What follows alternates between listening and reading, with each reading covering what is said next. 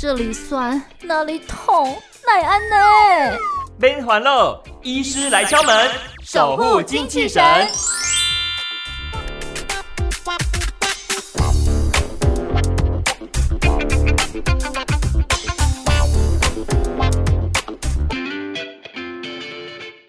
听到这首歌，其实来自傅佩嘉带来的歌声，叫做《干掉你的胃》。哇，我相信呢。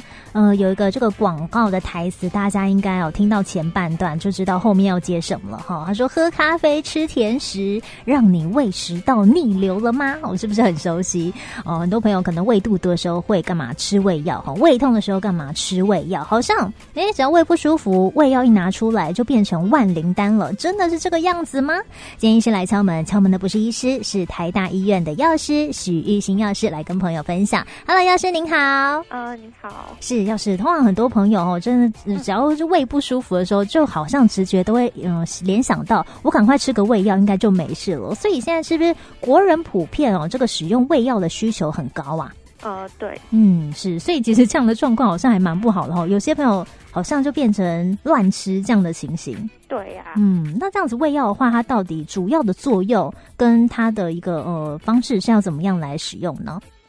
我们现在胃药它主要是透过降低胃酸酸性啊，或是减少胃酸分泌，以及保护胃部黏膜这三大方向的去做分类，来去降低我们胃酸对于胃部的伤害。嗯，那我们一般民众他可以直接在药局买到的胃药，它大部分都是属于能够直接中和胃里的胃酸，然后降低胃酸作用的制酸剂。嗯哼，那它是能够暂时的去缓解我们胃食道逆流的不适。那至于其他种类的胃药呢？它通常都是需要医师开立处方，或者是经由。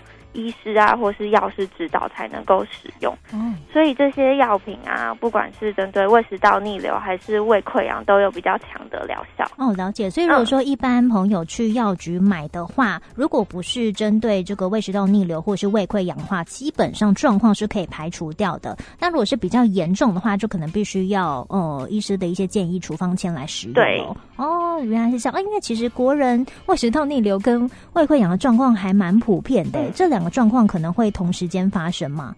呃，这是有可能同时发生的，但是胃食道逆流它症状主要是像是呃胸口灼热啊，或是胸骨后疼痛啊，胃。胃酸逆流这些，那这些症状通常都是会在饭后比较容易发生，因为我们就是吃东西进去啊，胃中比较容易会分泌酸性的物质，对，然后刺激到我们胸口后方的食道而产生灼热感，那常常会让人家误以为是就是有那种火烧心的感觉，灰球心那种感觉，对对对对对对对，了解。那胃溃疡的部分呢，它症状是主要是上腹部的疼痛，或是会有一些。胃丢丢的感觉，就是腹胀感。嗯，了解。所以这是有可能是一并发生的。所以有些人可能会觉得有灰球心，然后同时又上腹部疼痛这样。对啊，了解。那如果说变严重的话，是不是甚至会有那种好像听过有这种什么吐血、血便这种情况发生啊？哦，对。如果这些情况呃有发生的话，那我们会建议说。呃，及早就医，安排更进一步的检查。嗯，了解，知道这一步就很严重了哈。对，嗯，了解，所以还是要麻烦朋友哈，平常自己身体的一些征兆跟情况，还是呢要多加的留心跟关注。不过我们回归到这个胃药的一个使用，因为如果不是这个比较严重，比方说刚提到了胃食道逆流啦哈，或或者是胃溃疡的情况之下，一般朋友去药局啊购买这个胃药的话，它是不是还有蛮不多的一些分别跟这个该注意的事项？嗯，对，我们主要市面上啊是分成三大类。那我们比较常见就是刚有提到的制酸剂，那它主要的成分呃包括氧化镁啊，或是氢氧化铝啊、碳酸钙等等。嗯，这些就是呃离子的它的药物的呃借由药物的弱碱性，然后来去中和我们的胃酸，进而就是降低我们胃酸对于黏膜组织的侵犯。是，所以通常都是会建议在用餐后使用这些就是制酸剂。那这一类的药品就是能够短暂的去缓解我们胃食道逆流的不适，但是就是对于比较严重的胃食道逆流啊，或是胃溃疡治疗效果就比较有限。嗯，那我们一般药局贩售的胃乳啊，或是像是需要咀嚼服用的胃药片，都是属于这一个类型的胃药。嗯哼，对，它就是只能短暂缓解而已，它就没有办法治这个根本就对了。对，嗯哼。那由于就是这一类的胃啊，它比较容易会有一些便秘啊，或是呃软便腹泻的。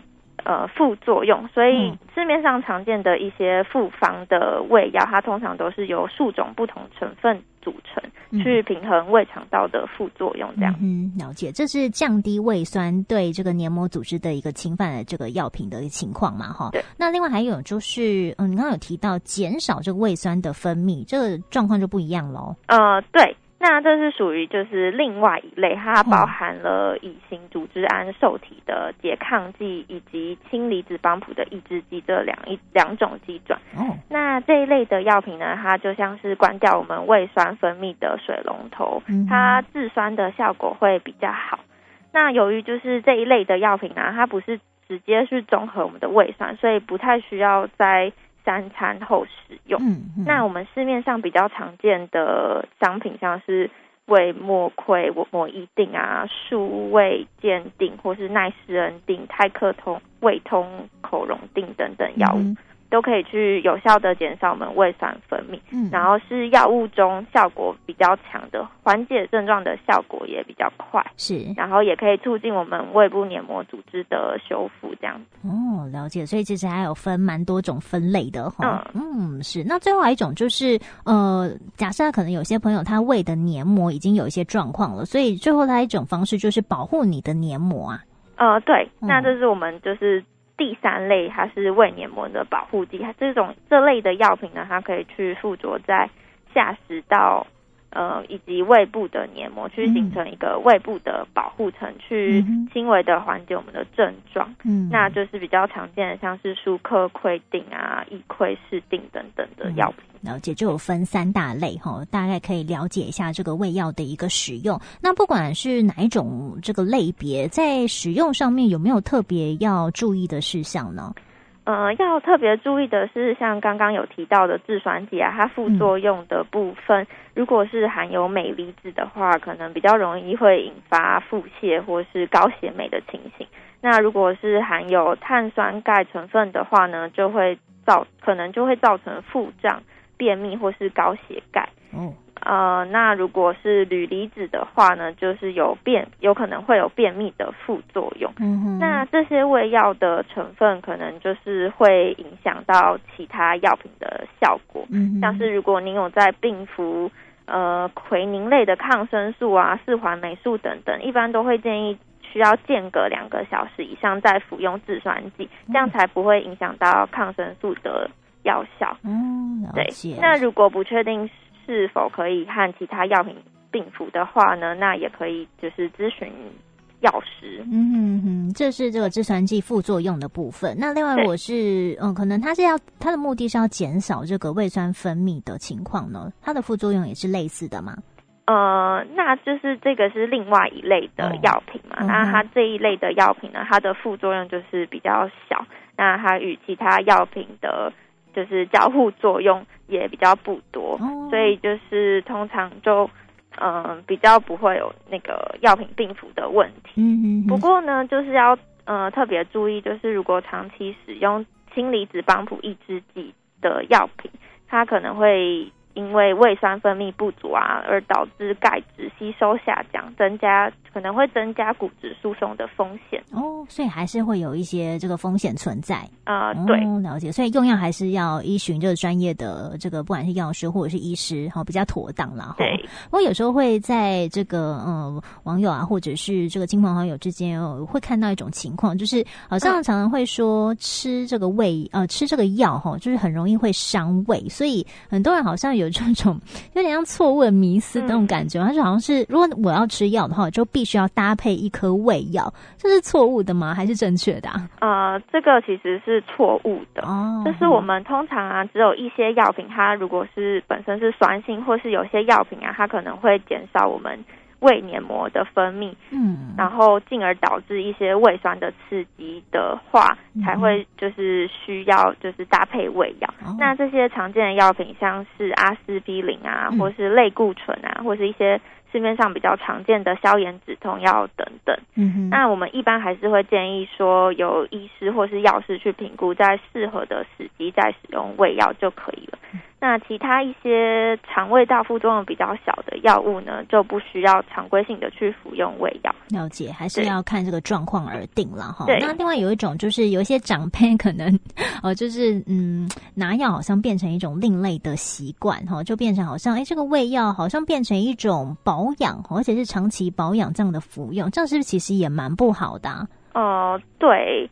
通常我们胃药啊，呃，胃酸啦，胃酸，我们体内的胃酸呢，它除了是有杀菌的效果，也有协助蛋白质的消化效果。嗯，它其实也会帮助矿物质啊，或是维生素的吸收。是，所以如果胃里的酸性环境被胃药削弱的话。那可能就会间接的影响这些营营养的吸收哦，对，所以如果不是经由医师评估需要长期服用的民众啊，我们是不建议当做保养品在吃的。嗯，所以呢，其实总归就要不要乱吃哈，要对症下药，而且呢，要透过呢专业的一些评估跟建议哈，再食用哈，才能呢帮你的这个状况呢去缓解，甚至是消除。今天非常开心，邀请到台大医院的药师徐勋药师的一个分享。跟丁宁，谢谢你，谢谢，拜拜，拜拜。